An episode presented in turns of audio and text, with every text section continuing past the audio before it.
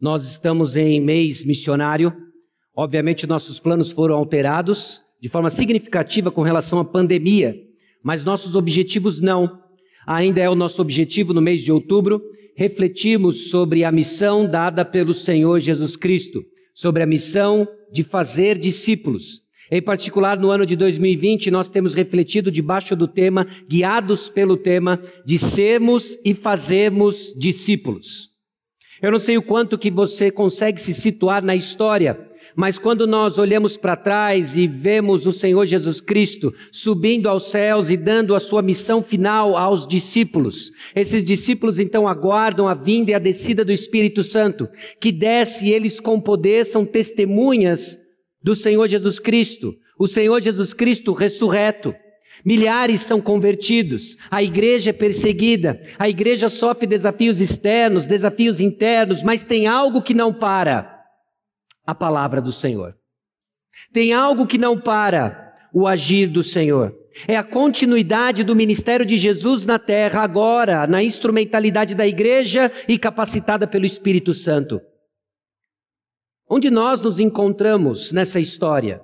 Se não como mais um elo, um elo aqui no Vale do Paraíba, século 21, com a tarefa também de anunciar e testemunhar do Jesus Cristo ressurreto, fazendo discípulos, ensinando-os a guardar todas as coisas que o Senhor nos deixou. Meus irmãos, nós precisamos entender quem nós somos. Precisamos entender quem nós somos. E ao longo dos últimos anos, talvez décadas, o Senhor tem nos dado uma visão. E a nossa visão é uma declaração de quem nós queremos ser. À luz da revelação da palavra de Deus, nós olhamos para a descrição da igreja primitiva em Atos capítulo 2, versículos 42 a 47, e o que nós descobrimos é que descreve uma comunidade genuinamente salva pelo Senhor Jesus Cristo. É essa comunidade que nós queremos ser. Isso é refletido em nossa, nossa visão. Queremos ser uma comunidade viva e relevante em nossos dias, resgatando biblicamente a igreja de Atos 2. Precisamos entender quem nós somos. Precisamos entender quem nós somos que anda de mãos dadas com o que nós fazemos. Precisamos entender o que nós fazemos.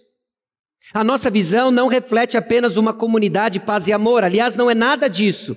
Atos capítulo 2, versículos 42 a 47, só faz sentido porque nós temos também uma comunidade engajada numa missão. E qual é essa missão? A missão de fazer discípulos. Então, ao longo também das últimas décadas, nós temos refletido e colocado o que é a nossa missão, uma declaração do que precisamos fazer. E o que é que nós precisamos fazer? Alcançar pessoas com as boas novas do Evangelho, tornando-as verdadeiros e frutíferos discípulos de Jesus Cristo. Relembrando então quem nós somos, relembrando então o que nós fazemos, eu convido você a abrir a sua Bíblia em Atos capítulo 4, versículos 23 a 31. Atos capítulo 4, versículos 23 a 31. Nós vamos olhar essa passagem à luz do seu contexto imediato e ligando também com as últimas palavras de Jesus aos discípulos. Então nós vamos ficar hoje entre Atos capítulo 2, um pouco do 3, bastante do 4, e nós vamos para João capítulo 13, capítulo 14 e um pouco do 15. O que diz Atos capítulo 4, versículos 23 a 31? Uma vez soltos, Procuraram os irmãos e lhes contaram quantas coisas lhes haviam dito os principais sacerdotes e os anciãos. Ouvindo isto, unânimes, levantaram a voz a Deus e disseram: Tu, soberano Senhor, que fizeste o céu, a terra, o mar e tudo que neles há, que disseste por intermédio do Espírito Santo, por boca de Davi, nosso pai, teu servo, porque se enfureceram os gentios e os povos imaginaram coisas vãs? Levantaram-se os reis da terra, as autoridades ajuntaram-se a uma contra o Senhor e contra o seu ungido. Porque verdadeiramente se ajuntaram nessa cidade contra o teu santo servo Jesus, ao qual ungiste, Herodes e Pôncio Pilatos, com gentios e gente de Israel, para fazerem tudo o que a tua mão e o teu propósito predeterminaram. Agora, Senhor, olha para as suas ameaças e concede aos teus servos que anunciem com toda a intrepidez a tua palavra, enquanto estendes a mão para fazer curas, sinais e prodígios por intermédio do nome do teu santo servo Jesus. Tendo eles orado, tremeu o lugar onde estavam reunidos, todos ficaram cheios do Espírito Santo e com intrepidez anunciavam a palavra de Deus. Senhor, guia-nos para mais uma vez visitarmos a missão que o Senhor nos deu Mova, Senhor, nossos corações à oração e dá-nos ousadia para a ação. Essa é a obra do Teu Santo Espírito, a qual clamamos sobre a Igreja Batista Maranata. No nome de Jesus. Amém. Irmãos, nós cumprimos a missão pela fé. Fé que é ouvida em oração e vista em ação. Nós temos uma missão a nossa missão é fazer discípulos. Nós não nos reunimos a não ser para ouvir as palavras do Senhor, para termos corações cheios do Espírito Santo e testemunharmos do Cristo ressurreto. Fazendo discípulos, alcançando pessoas, ensinando-os a guardar tudo que o Senhor nos ensinou. E essa missão, ela é uma tradução da nossa fé. Fé ouvida em oração e vista em ação. É o que nós vemos nessa igreja de Atos capítulo 4, versículos 23 a 31, a mesma igreja de Atos capítulo 2, versículos 42 a 47. Então eu quero passar um tempo agora ajustando as suas expectativas com relação à visão e à missão que o Senhor nos deu. Porque nós temos a tendência de entender a visão e a missão da igreja no contexto em que nós nos encontramos hoje, de acordo com os desejos do nosso coração, e desligamos a visão e a missão que o Senhor nos deu da sua intenção original. Dissemos uma comunidade, sim, viva, marcada pelo amor uns aos outros, mas tem um propósito, e o propósito é a nossa missão, a missão de fazer discípulos. Essas coisas andam juntas. Então nós vamos ajustar, ajustar nossas expectativas. E nós vamos ajustar nossas expectativas, antes de tudo, a partir das palavras de Jesus onde nós vamos visitar algumas passagens do Evangelho de João, as últimas palavras de Jesus aos seus discípulos, João capítulo 13 a João capítulo 16 e também um pouco do 17, em que Jesus diz as suas últimas palavras, na última ceia, o discurso do cenáculo, dando aos discípulos instruções, dando as sementes daquilo que viria a ser a igreja de Atos 2. Interessante como Jesus antecipa aos discípulos e ajusta suas expectativas. João capítulo 13. Coloque o seu dedo em Atos capítulo 4, nós vamos voltar para lá. Mas por enquanto, João capítulo 13. João capítulo 13, Jesus acabou de lavar os pés dos discípulos. Uma tremenda de uma lição de serviço, de humildade. E no final do discurso, e no final de lavar os pés dos discípulos, ele diz nos versículos 34 e 35: Novo mandamento vos dou, que vos ameis uns aos outros, assim como eu vos amei, que também vos ameis uns aos outros. Nisto conhecerão todos que sois meus discípulos, se tiverdes amor uns aos outros. Meus irmãos, a ordem é clara: Jesus nos chamou a amar uns aos outros. E ele faz isso depois de exemplificar serviço, depois de exemplificar aquilo que os discípulos precisavam. Ele lava os pés dos discípulos e instrui. Estou instruindo vocês, estou ordenando vocês, amem uns aos outros. A verdade, meus irmãos, é que nós somos incapazes de amar uns aos outros. Nós vemos isso de forma experiencial, nós vemos isso na própria palavra de Deus. João capítulo 15, versículo 5, o Senhor Jesus Cristo já adiantou. Eu sou a videira, vós os ramos. Quem permanece em mim, eu nele, esse dá muito fruto, porque sem mim nada podeis fazer. Nós somos incapazes de cumprir a ordem que o Senhor nos deu de amar uns aos outros sem o Senhor da ordem, Jesus Cristo. Somos incapazes de amar se não estivermos em Cristo Jesus. Meus irmãos, missões nos lembra da nossa incapacidade. Missões expõem quão pequeno nós somos. Não só incrédulos da própria missão, como incapazes de obedecer o Senhor Jesus Cristo.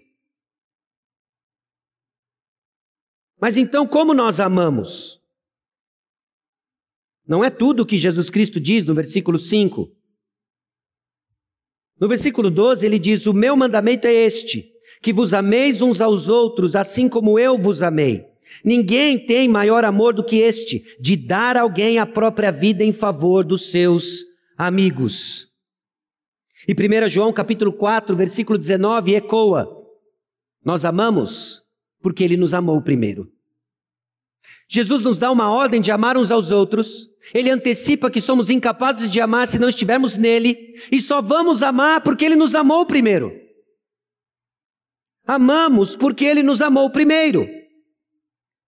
E Jesus Cristo já deu um vislumbre, uma pequena demonstração do seu amor, lavando os pés dos discípulos, servindo os discípulos, e agora ele está rumo à demonstração máxima de amor que a humanidade já testemunhou. Ele vai morrer na cruz. Por quem? Por pecadores. Eu e você. Eu e você incapazes de amar. Eu e você incapazes de cumprir a missão.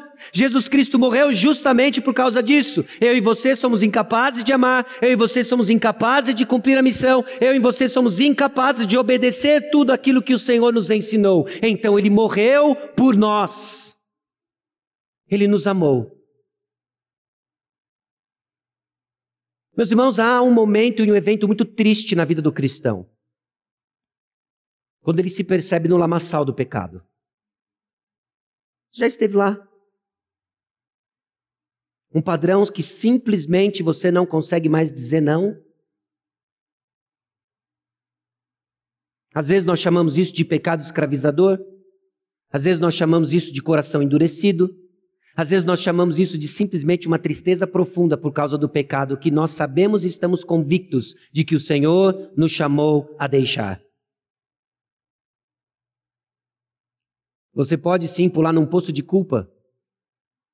Ou você pode lembrar que foi por causa de exatamente isso que Jesus Cristo morreu por você. Por causa do seu pecado. Mas ele não ficou morto. Ele não ficou morto.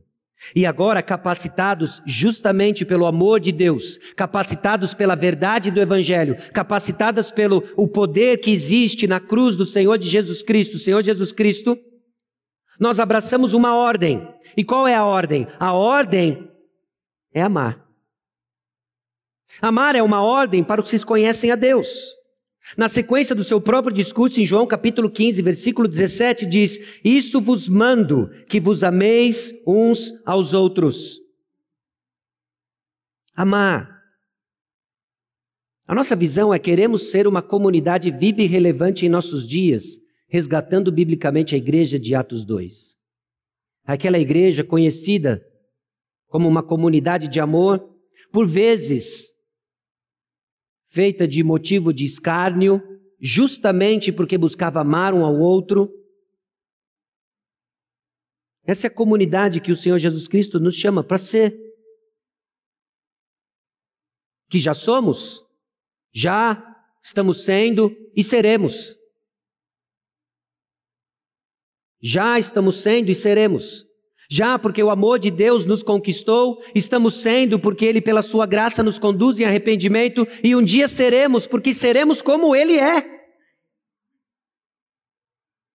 Então, não importa em que lado do tempo nós estejamos, nós servimos o Deus eterno que garante que aquilo que Ele começou, Ele há de terminar na vida dos seus filhos.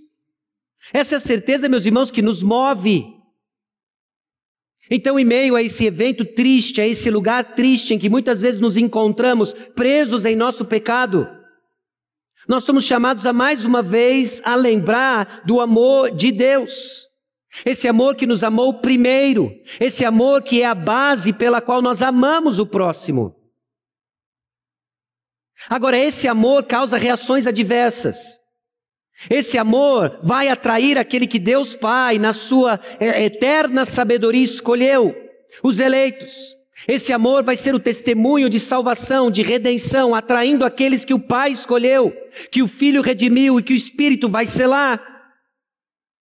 Mas esse amor também tem uma enorme capacidade de gerar o ódio do mundo.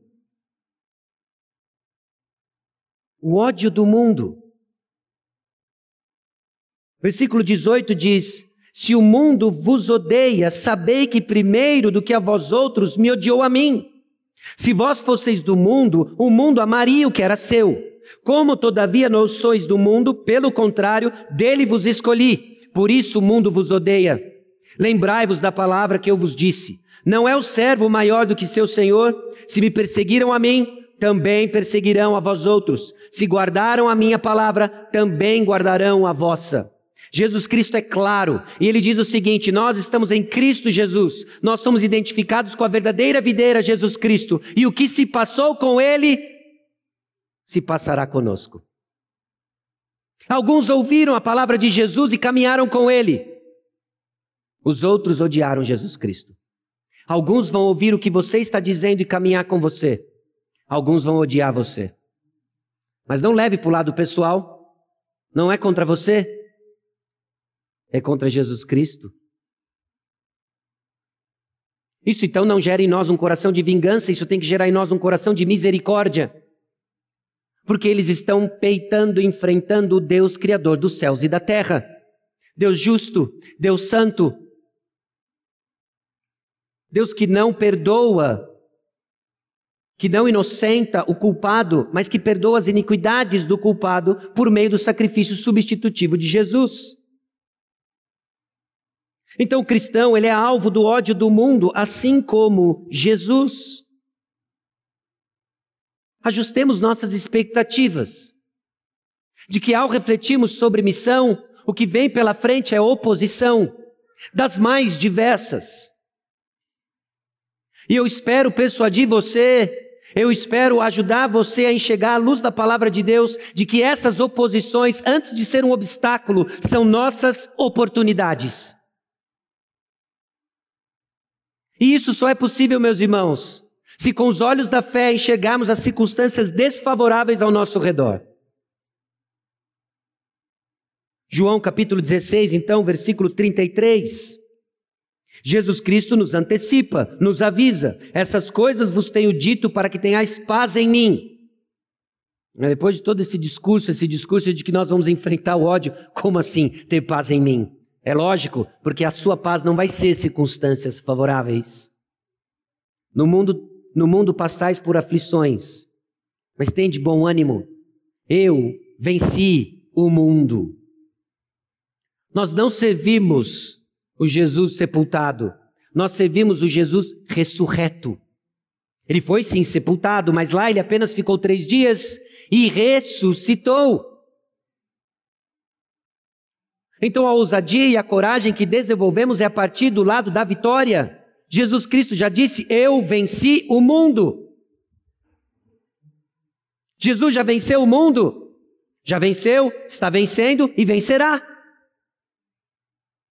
Então não importa onde você esteja nessa equação, a realidade é que nós servimos o Deus eterno que já decretou vitória sobre todas as coisas. O túmulo está vazio. Então, meus irmãos, nossa paz está em Cristo e não em nossas circunstâncias. Essa é a paz que nós desfrutamos em Jesus Cristo, inabalável. Inabalável. Então, de acordo com as palavras de Jesus, nós precisamos ajustar nossas expectativas quando queremos crescer naquilo que o Senhor nos deu como visão, quando queremos crescer naquilo que o Senhor nos deu como missão. Conforme nós crescemos como igreja em nossa identidade, resgatando biblicamente a igreja de Atos capítulo 2, enquanto nós crescemos em fidelidade, alcançando pessoas, tornando-as verdadeiros e frutíferos discípulos, lembremos que nossa paz está em Jesus Cristo. Oposições virão das mais diversas. Agora, eu tenho batido com os irmãos de que a igreja primitiva, a igreja de Atos, é a continuidade do ministério de Jesus na terra. Então vamos olhar para a igreja de Atos. Vamos olhar para a igreja de Atos 2 e ajustar nossas expectativas. Volte para Atos, capítulo 2. Em Atos, capítulo 2, nós vemos justamente o episódio da descida do Espírito Santo. Esses discípulos tomados e cheios do Espírito Santo passam a testemunhar o Evangelho. Isso aqui é didático, isso aqui é uma ênfase em Atos, meus irmãos. Diante de tanta confusão aí fora que existe sobre estar cheio do Espírito Santo, pessoas cheias do Espírito Santo não fazem coisas esquisitas. Pessoas cheias do Espírito Santo proclamam o Evangelho. Ok? Isso é muito importante nós distinguirmos e enfatizarmos. Estar cheio do Espírito Santo é para cumprir a missão dada pelo Espírito Santo. De fazer o quê? Discípulos. Então nós temos que ajustar nossas expectativas, nós temos que realinhar nosso conteúdo e nossa fé, de acordo com o que as pessoas que estão cheias do Espírito Santo fazem. O que, que elas fazem? Elas fazem a vontade do Espírito Santo, a vontade do Senhor, que é o que? Testemunhar. O Espírito desce, o apóstolo Pedro prega. A partir do versículo 14, ele tem lá o seu discurso, a sua pregação. Uma pregação marcante, uma pregação confrontadora. E qual é o resultado? Atos capítulo 2, versículo 41. Então, os que lhe aceitaram a palavra foram batizados, havendo um acréscimo naquele dia de quase 3 mil pessoas. Percebe que é estar cheio do Espírito Santo para anunciar a palavra de Deus? E o Senhor vem abençoando, e o Senhor vem então atestando, certificando, aprovando, reconhecendo, confirmando que essa é a obra dele. Por que, que nós sabemos que é obra dele? João capítulo 14, versículo 12 diz o seguinte: Em verdade, em verdade vos digo, que aquele que crê em mim fará também as obras que eu faço e outras maiores fará, porque eu vou para junto do Pai. Jesus Cristo já havia antecipado de que após a descida do Espírito Santo, aqueles que creem, aqueles que creem porque têm seus olhos abertos pelo Espírito, proclamarão o Evangelho e farão obras maiores. Quais são as obras maiores? Três mil conversões. Então há uma resposta à pregação do Evangelho que foi de conversões. E seguido, sabe o que o evangelho, sabe o que o livro de Atos descreve para nós?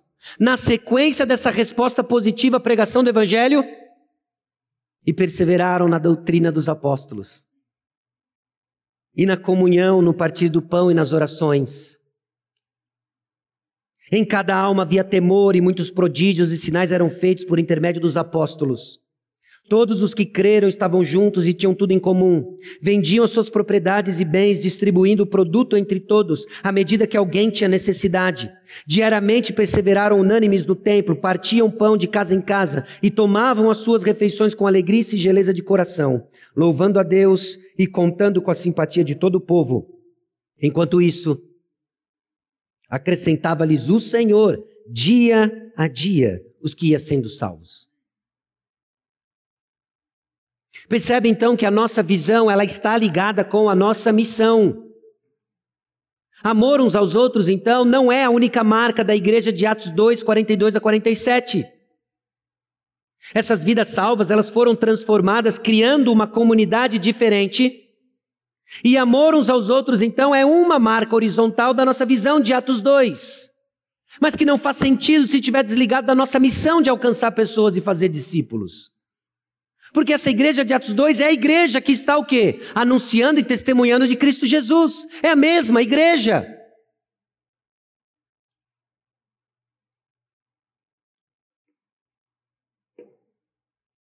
Bom, Atos capítulo 2, versículos 42 a 47 é seguido então dos capítulos 3 e grande parte do capítulo 4, descrevendo os ministérios apostólicos de Pedro e João. Ministérios que confirmam a continuidade da obra de Jesus na terra por meio da igreja.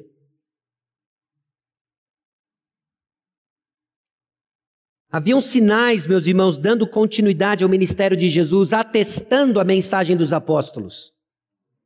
Note Atos capítulo 3, versículos 1 e 2. Pedro e João subiam ao templo para a oração da hora nona. Era levado um homem coxo de nascença, o qual punham diariamente à porta do templo, chamado Formosa, para pedir esmola aos que entravam. Era um homem coxo de nascença. Sabe o que é de nascença? Ele nasceu assim. Pode anotar no canto da sua Bíblia. De nascença. Ele nasceu assim.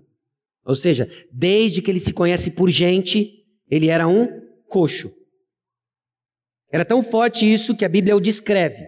A Bíblia chama a, a característica e a deformidade física dele do seu nome aqui, ele é o coxo. O coxo de Atos 3. Bom, os, os apóstolos curam esse homem. E assim como acontecia com as curas de Jesus Cristo, que atestavam a mensagem do Senhor Jesus Cristo, existe agora uma oportunidade que Pedro e João têm de testemunhar de Jesus Cristo. E assim como acontecia com Jesus Cristo, dando continuidade ao ministério dele da terra, as coisas não foram bem aceitas por um grupo muito especial, chamado de sacerdotes, fariseus, escribas que assim como fizeram com Jesus, estão fazendo com aqueles que carregam a mensagem de Jesus. Colocam ele na prisão.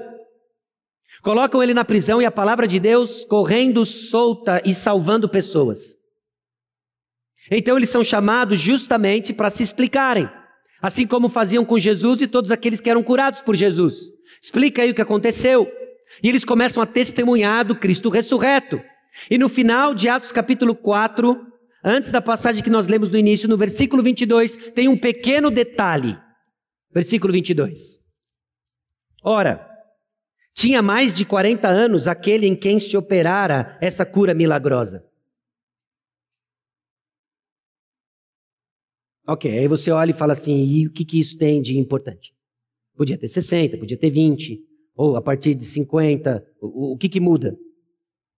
Muda, meus irmãos, que isso daqui, alguns dias depois, algumas semanas depois da morte de Jesus Cristo e da sua ressurreição. Talvez alguns poucos anos depois das inúmeras vezes que Jesus caminhou em Jerusalém e curou milhares de pessoas, centenas de pessoas, mas não o coxo da porta do templo. Esse coxo provavelmente viu a movimentação em Jerusalém de Jesus vindo, curando, talvez suplicou e não foi curado. Você sabe por que esse coxo não foi curado?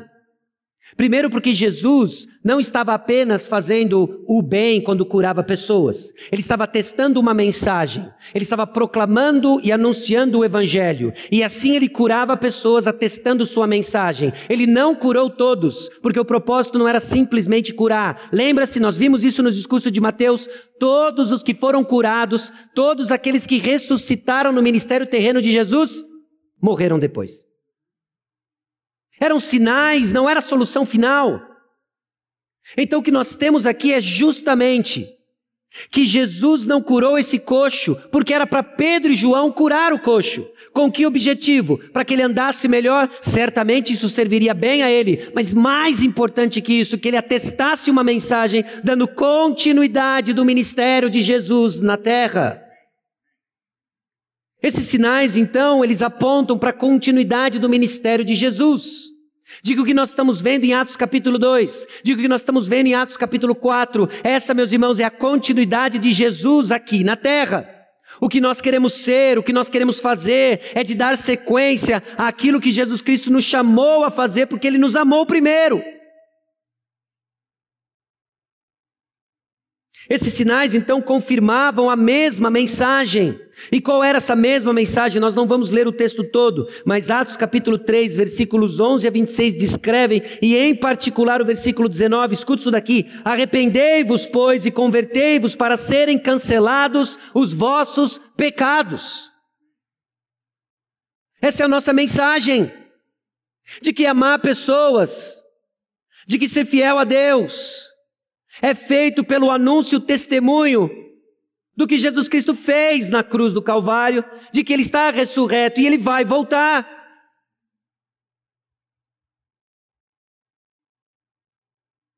E é essa mensagem que leva a igreja de Jesus ao mesmo caminho de Jesus. Atos capítulo 4, versículos 1 a 4, 1 a 3. Falavam eles ainda ao povo quando sobrevieram os sacerdotes, o capitão do templo e os saduceus, ressentidos por ensinarem eles o povo e anunciarem em Jesus a ressurreição dentre os mortos. E os prenderam, recolhendo-os ao cárcere até o dia seguinte, pois já era tarde. A oposição não era simplesmente contra Pedro e João. Era contra a mensagem que eles proclamavam. E existe um aspecto muito específico da mensagem. Não é Jesus paz e amor. É o Jesus ressurreto dentre os mortos. É o Evangelho que nos chama a nos arrepender dos nossos pecados. É esse Evangelho que incomoda e reprova as obras das trevas. É esse evangelho que mostra a luz de Jesus, mostrando quem de fato eu sou diante de um Deus santo. E nos chamando à reconciliação, e só existe um caminho, só existe uma verdade, só existe uma pessoa, e o nome dele é Jesus Cristo. Nossa fé é exclusiva, ela ofende pessoas, espere, aguarde o ódio do mundo. Mas no meio daqueles que odeiam, no meio daqueles que seguram as vestes, daqueles que apedrejarão, os que proclamam Existe aqueles que serão atraídos por essa maravilhosa luz, como eu e você fomos um dia. Irão se curvar diante do Senhor e Salvador deste universo, o único e verdadeiro Senhor, Jesus Cristo. O amor de Jesus, então, na igreja, encontrou o ódio do mundo como avisado. O ódio de Jesus, o ódio a Jesus, tomou forma de oposição à igreja e à pregação. Irmãos, nós temos sido lembrados disso nos últimos anos, talvez até décadas, pelo menos eu aqui estando em uma década já ouvi isso em algumas vezes. Da boca do próprio pastor Edson dizendo o que sobre perseguição? De que nós não sofremos intensa perseguição porque nós não colocamos a boca no trombone. Eu não estou dizendo para você procurar sarna para se coçar. Eu estou dizendo para você proclamar o evangelho. A sarna vem naturalmente. A sarna vem naturalmente. Não preciso nem dizer muito, mas você é atento, você assiste notícias, lê notícias. Rapidamente o mundo está mudando. Eu seria um tolo de tentar fazer qualquer tipo de previsão, mas a realidade é que esse cenário hostil sempre existiu, desde o primeiro século até hoje. Não aguarde oposição ao falarmos do amor de Jesus. O Jesus paz e amor transformado aí fora, que não envolve a confrontação dos pecados, nem a santidade e a justiça de Deus, esse vai ser aceito, mas esse não é o Jesus da Bíblia. Esse não é o Jesus da Bíblia. O Jesus da palavra, ele é santo, ele é amoroso, ele é misericordioso, ele é justo e ele tem ira contra o pecado. É esse Jesus que nós proclamamos.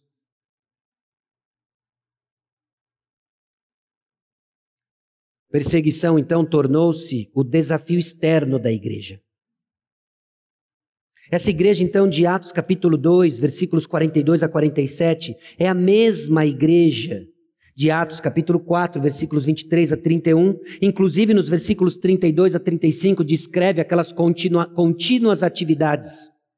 Versículos 32 a 35 diz o seguinte, de Atos capítulo 4. Da multidão dos que creram, era um o coração e a alma. Ninguém considerava exclusivamente sua nenhuma das coisas que possuía, tudo, porém, lhes era comum.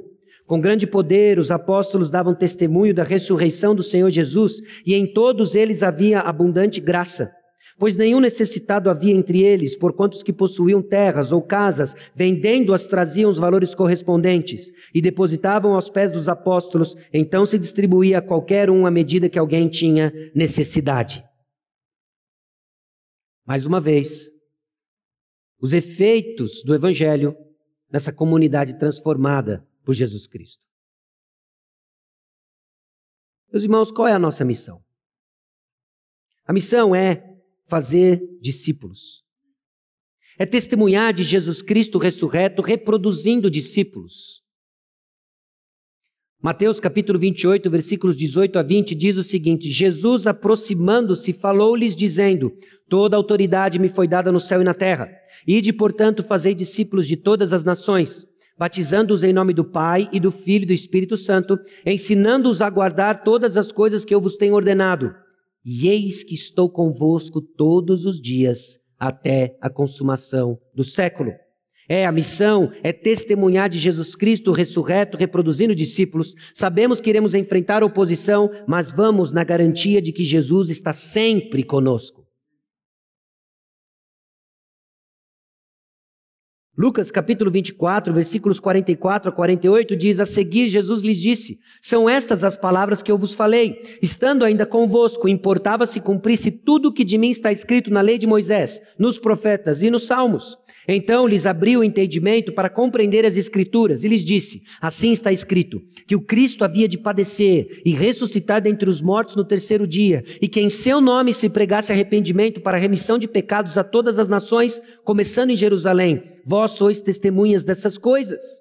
A missão é testemunhar de Jesus Cristo ressurreto, reproduzindo discípulos, na garantia de que Jesus está sempre conosco e a partir das Escrituras que dão testemunho de Jesus não é da nossa criatividade, não é da nossa própria sabedoria, é a palavra de Deus que dá testemunho e testemunho claro do que Jesus Cristo haveria de passar e nos chamando a, inclusive, testemunhar de Jesus. É a partir da palavra. Atos capítulo 1, versículo 8 diz: Mas recebereis poder ao descer sobre vós o Espírito Santo, e sereis minhas testemunhas, tanto em Jerusalém, como em toda a Judéia e Samaria e até os confins da terra.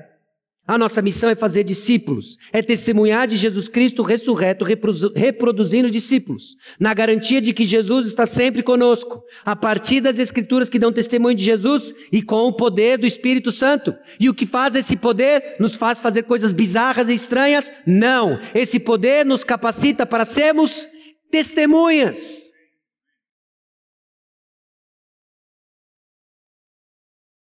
Essa é a nossa missão. Missão que a igreja de Atos capítulo 2, versículos 42 a 47, base da nossa visão, fazia. A missão de alcançar pessoas, tornando-os verdadeiros e frutíferos discípulos.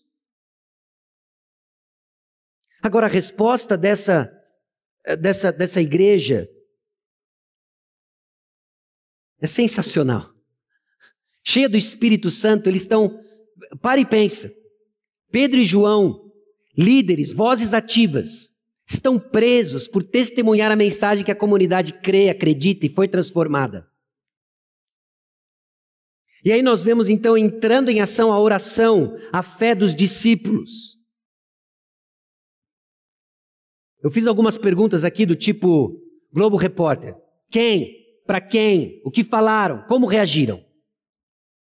É interessante notarmos a descrição que Lucas deixa para nós aqui no livro de Atos sobre o que, que está acontecendo. Quem? Quem que está envolvido? Pedro e João. Pedro e João, uma vez soltos, foram eles que foram soltos.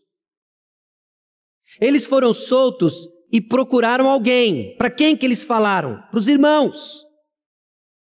O texto não descreve para nós ao certo se foram os três mil reunidos, se foi um grupo deles. O fato é que foi para os irmãos. E o que, que eles falaram? Quantas coisas lhes haviam dito? Quem? Os principais sacerdotes e os anciãos. Aí, meus irmãos, eu fiz um exercício. Eu voltei lá para o versículo 5 e comecei a grifar tudo aquilo que os sacerdotes, os, os escribas, os fariseus falaram para eles. Porque é justamente isso que Pedro e João reportaram para os irmãos. Olha só o que, que eles falaram. Está escrito no versículo 7 que eles fizeram uma pergunta: Com que poder ou em nome de quem fizeste isto? Aí versículo 8, Pedro, cheio do Espírito Santo, cheio do Espírito Santo, o que, que ele faz? Testemunha do Evangelho. E ele então descreve, e ele prega, ele prega o Evangelho. No versículo 13, mais uma vez, tem a reação dos sacerdotes, aquilo que eles reportaram para a igreja, para os irmãos.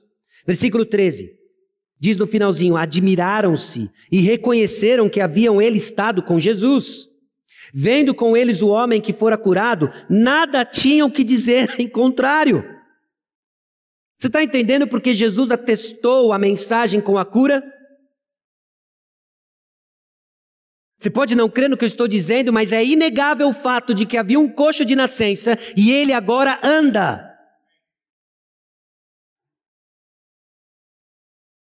Eles não tinham nada para dizer. Versículo 16, olha só o que, que eles falaram. Que faremos com esses homens? Esses caras são os problemas. Pensa. Pensa estar no lado contra os discípulos de Jesus, os apóstolos de Jesus é entrar para uma degola do tipo não 7 a 1, 7 a 0. Nos primeiros cinco minutos. É isso. Não tem, não tem como lutar contra isso. Pois, na verdade, eu manifesto a todos os habitantes de Jerusalém que um sinal notório foi feito por eles e não o podemos negar. Meus irmãos, a cidade de Jerusalém girava em torno do templo. Talvez a ideia mais mais próxima que nós podemos ter do que, que isso significava para o contexto socioeconômico de Jerusalém é lembrarmos do que acontece em Aparecida, todo dia 12 de outubro, em que existe toda uma atividade ao redor de um templo. As pessoas vindo de vários lugares passam por aquele lugar.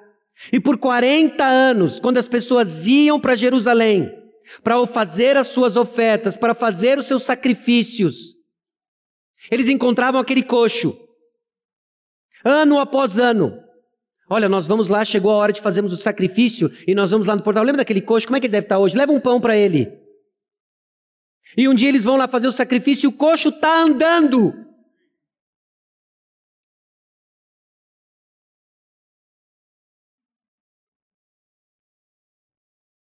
Qual é a pergunta natural que surge depois? O que, que aconteceu? Foi justamente a pergunta que eles fizeram no versículo 7. Com que poder ou em nome de quem fizeste isto?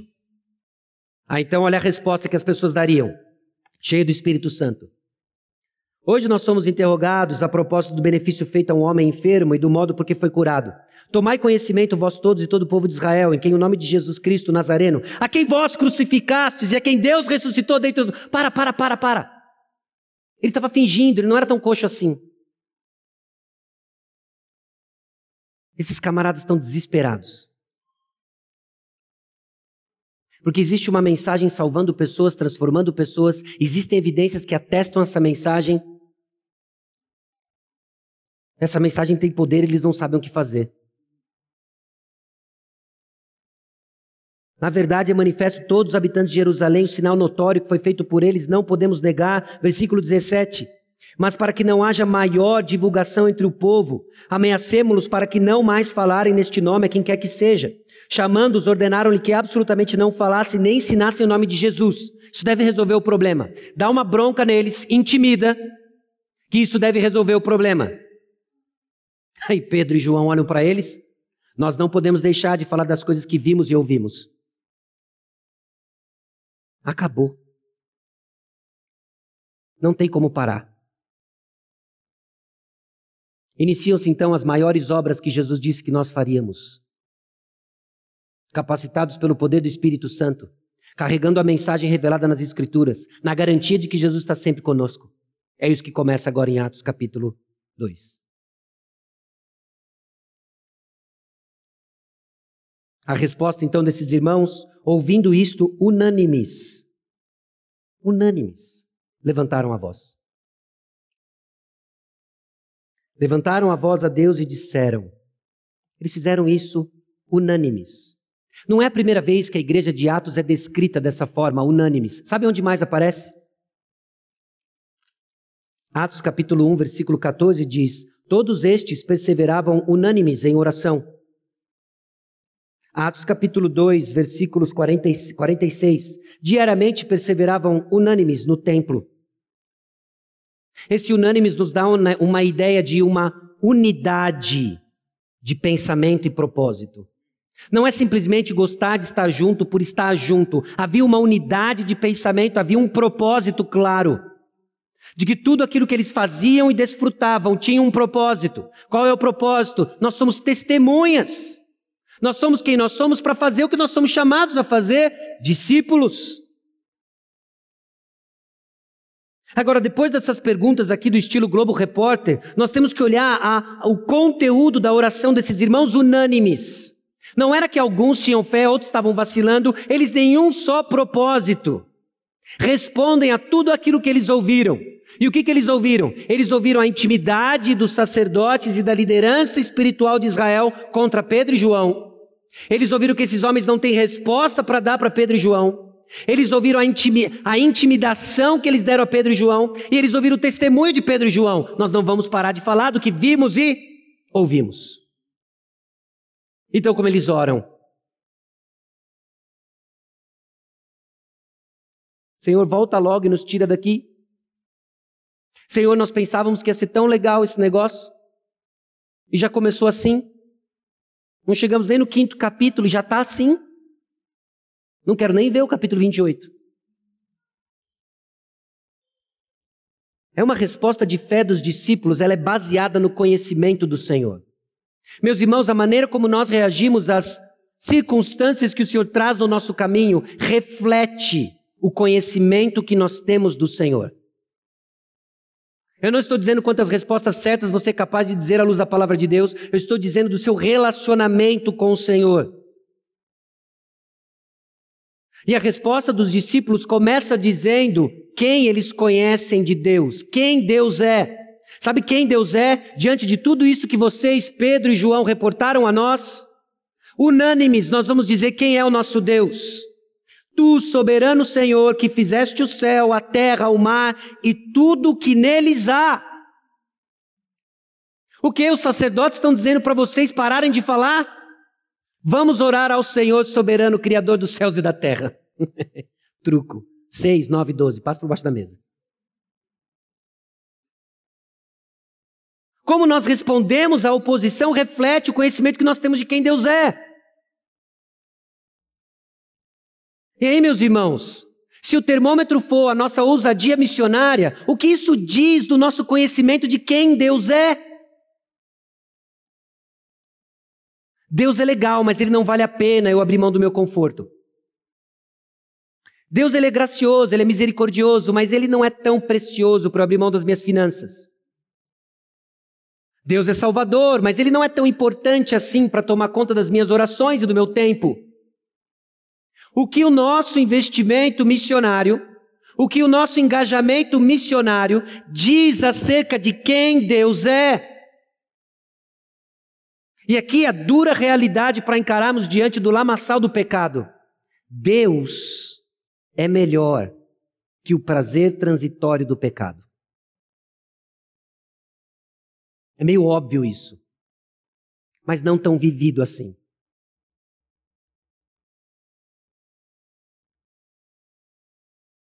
Eles sabiam quem Deus é. Eles tinham também um conhecimento da palavra. Meus irmãos, mais uma vez, unânimes. E aí eles voltam. E olha, olha a compreensão que esses, que esses nossos irmãos tinham da palavra. Versículo 25.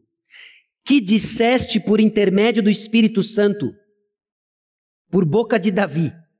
E agora eles citam o Salmo 2. E se você for olhar o Salmo 2, está assim: Salmo de Davi. Aí os irmãos da igreja primitiva iam fazer: ô, oh, oh, oh, Salmo do Espírito Santo por boca de Davi. Isso é diferente. Sabe por que é diferente? Porque a Bíblia não é elocubrações, devaneios de homens. A Bíblia é a palavra de Deus. Então eles recebiam a palavra de Deus, e no meio de oposição, eles oram ao Deus soberano, Criador dos céus e da terra, e eles lembram da palavra de Deus. Deus já havia dito que isso haveria de acontecer. No Salmo capítulo 2, versículos 1 e 2, porque se enfureceram os gentios e os povos imaginaram coisas vãs. Levantaram-se os reis da terra e as autoridades ajuntaram-se a uma contra o Senhor e contra o seu ungido. É exatamente o Salmo 2, versículos 1 e 2. Aliás, o Salmo capítulo 2 tem outras informações importantes que provavelmente esses irmãos evocaram ao citar os versículos 1 e 2. Coisas do tipo, versículo 4: Ri-se aquele que habita nos céus, o Senhor zomba deles. O que, que é? Pedro e João falaram para vocês lá não falarem mais de Jesus? Falaram para vocês ficarem quieto? Deus está no trono dos céus rindo daqueles que zombam dele. Não é à toa que essa igreja não vai se intimidar, porque eles conhecem o Senhor. Eles sabem que eles servem um Deus soberano, Criador dos céus e da terra, sentado num trono de justiça e absolutamente nada foge do seu controle. Eles demonstram um conhecimento da palavra e um reconhecimento do agir do Senhor. Olha os versículos 27 e 28. Porque verdadeiramente ajuntaram nessa cidade contra o teu santo servo Jesus, ao qual ungiste Herodes e Pôncio Pilatos, com gentios e gente de Israel, né, os romanos e os sacerdotes, para fazerem tudo que a tua mão e o teu propósito predeterminaram. Meus irmãos, não tem queda de braço. Os irmãos em Atos capítulo 4 não estão entendendo uma queda de braço, uma disputa de forças.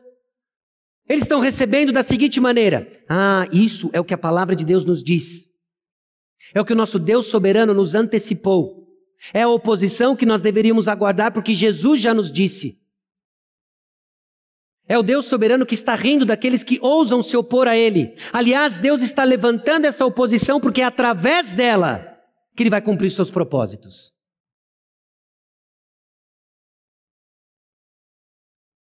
Então isso leva esses discípulos que conhecem a Deus a uma petição ousada e alinhada com a vontade do Senhor. Olha o que eles dizem no versículo 29 e 30.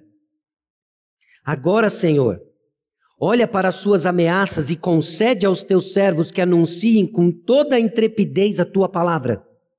Enquanto estendes a mão para fazer curas, sinais e prodígios por intermédio do nome do teu santo servo Jesus. Essa petição ousada, ela está alinhada com a vontade do Senhor, eles conhecem o Deus a quem eles servem e ela é brutalmente honesta. Por que brutalmente honesta? É quase como se esses discípulos estivessem reunidos. E diante de quem Deus é, diante do poder de Deus, da sua soberania, eles falassem assim: agora olha aí, Senhor.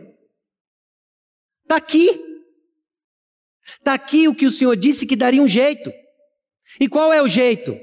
Nos dê intrepidez para testemunhar do Senhor.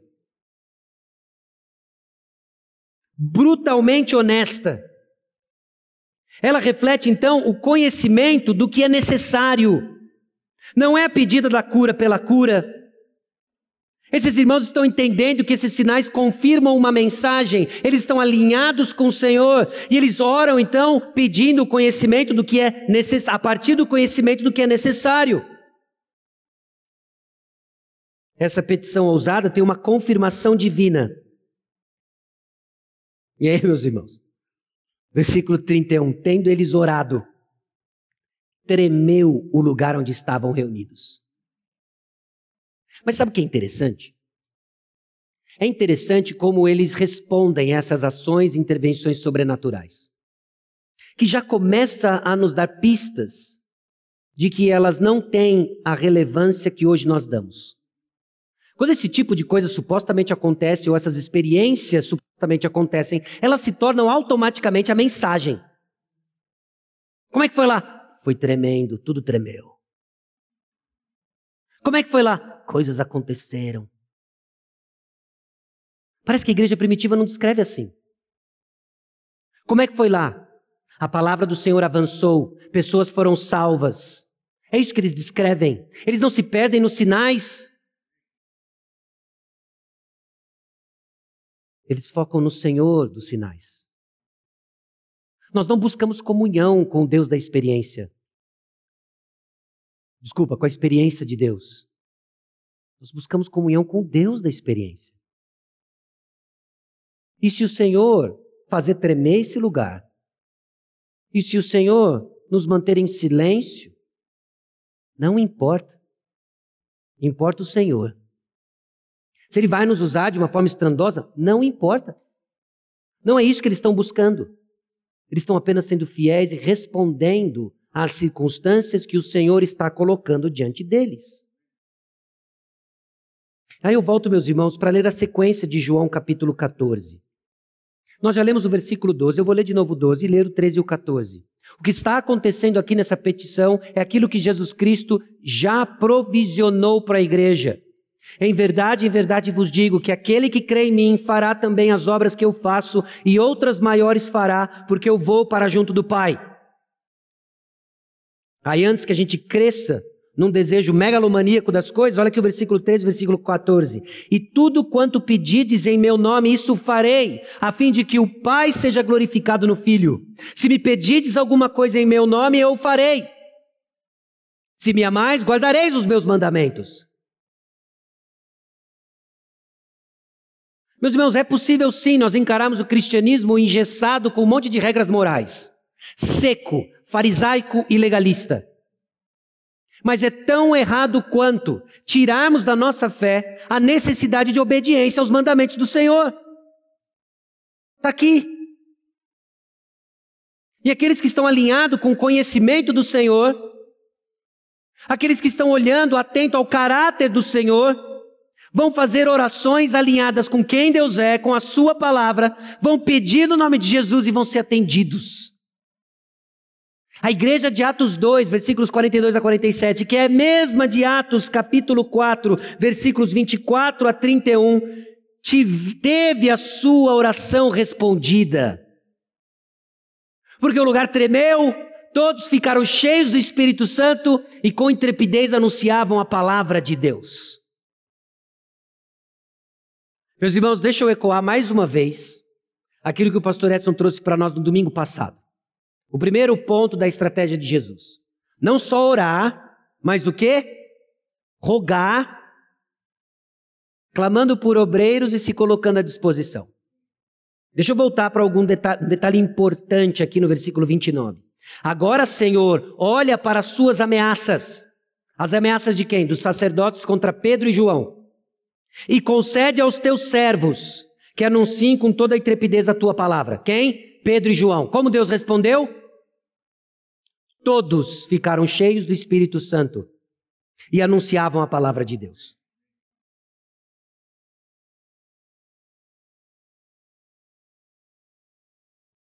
Deixa eu propor algo para você aqui sobre fé.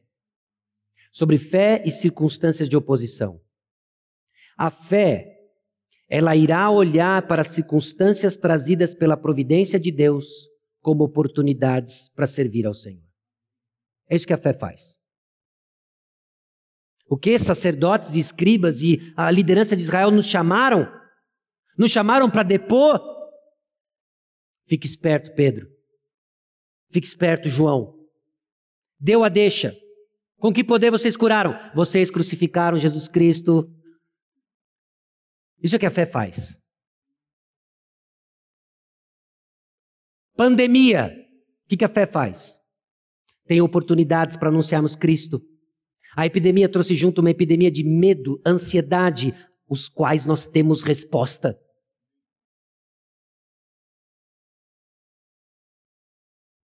Pare de roer unha, vista sua máscara e anuncie Cristo Jesus.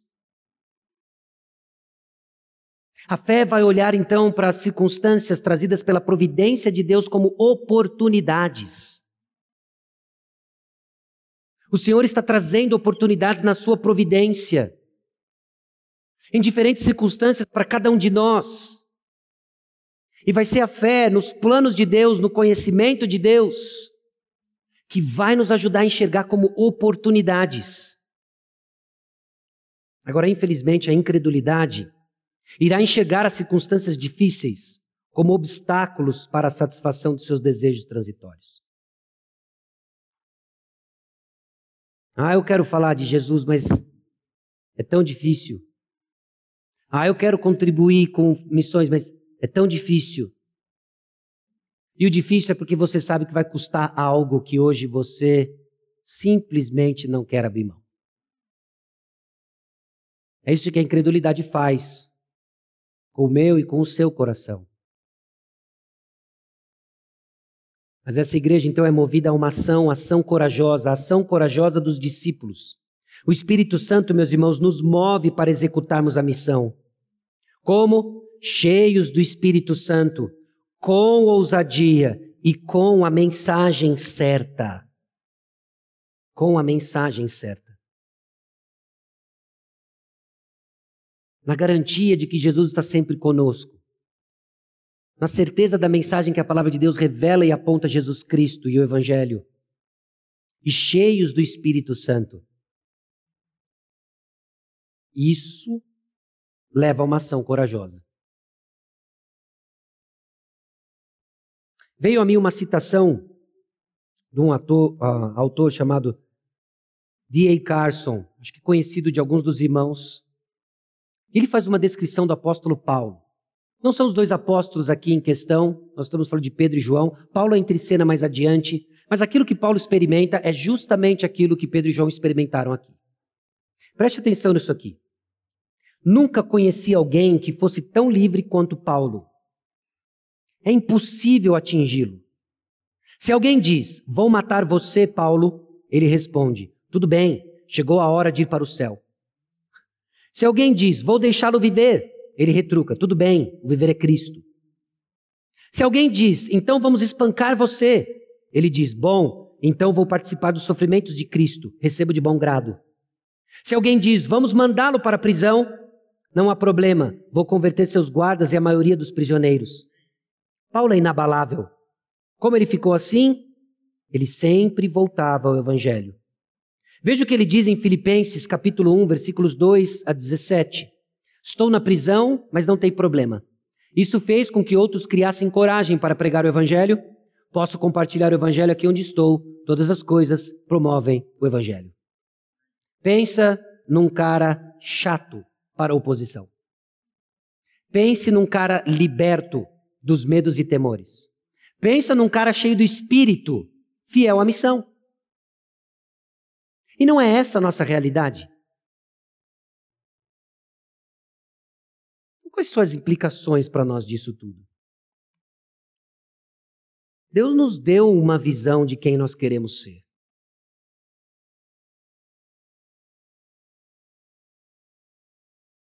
E não entenderemos quem somos se não obedecemos à missão, que é o que temos que fazer. Nós devemos esperar a oposição e enxergá-la com fé. São oportunidades.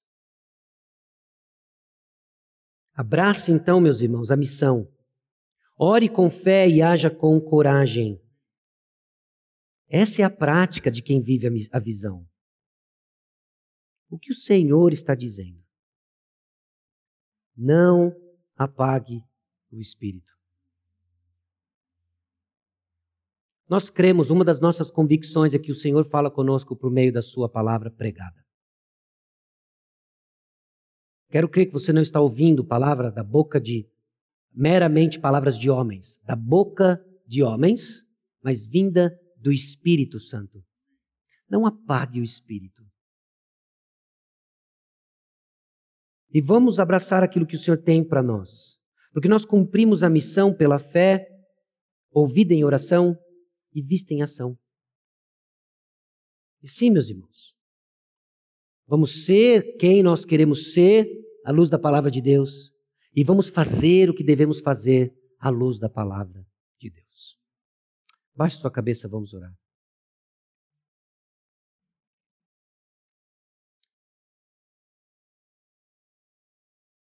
Senhor nosso Deus e Pai, aqui chegamos diante do Senhor e clamamos que o Senhor não nos deixe cair na incredulidade. Livra-nos, ó Deus, da tentação à incredulidade. Quando olhamos, ó Deus, para a tua palavra como histórias do passado, boas histórias, verídicas que sejam, mas do passado, livra-nos disso mas que recebamos a palavra como vinda do Senhor, palavra de Deus, que nos move com ousadia, que nos move com intrepidez para anunciar a tua palavra. Senhor, a tua palavra é a verdade. Santifica-nos, ó Deus, a verdade. Carecemos, ó Deus, do Senhor, e sem o Senhor nada podemos fazer. Usa-nos, deixando claro que é o Senhor quem faz, para a glória de Deus e para o bem daqueles que ainda não o conhecem. Em nome de Jesus que oramos. Amém.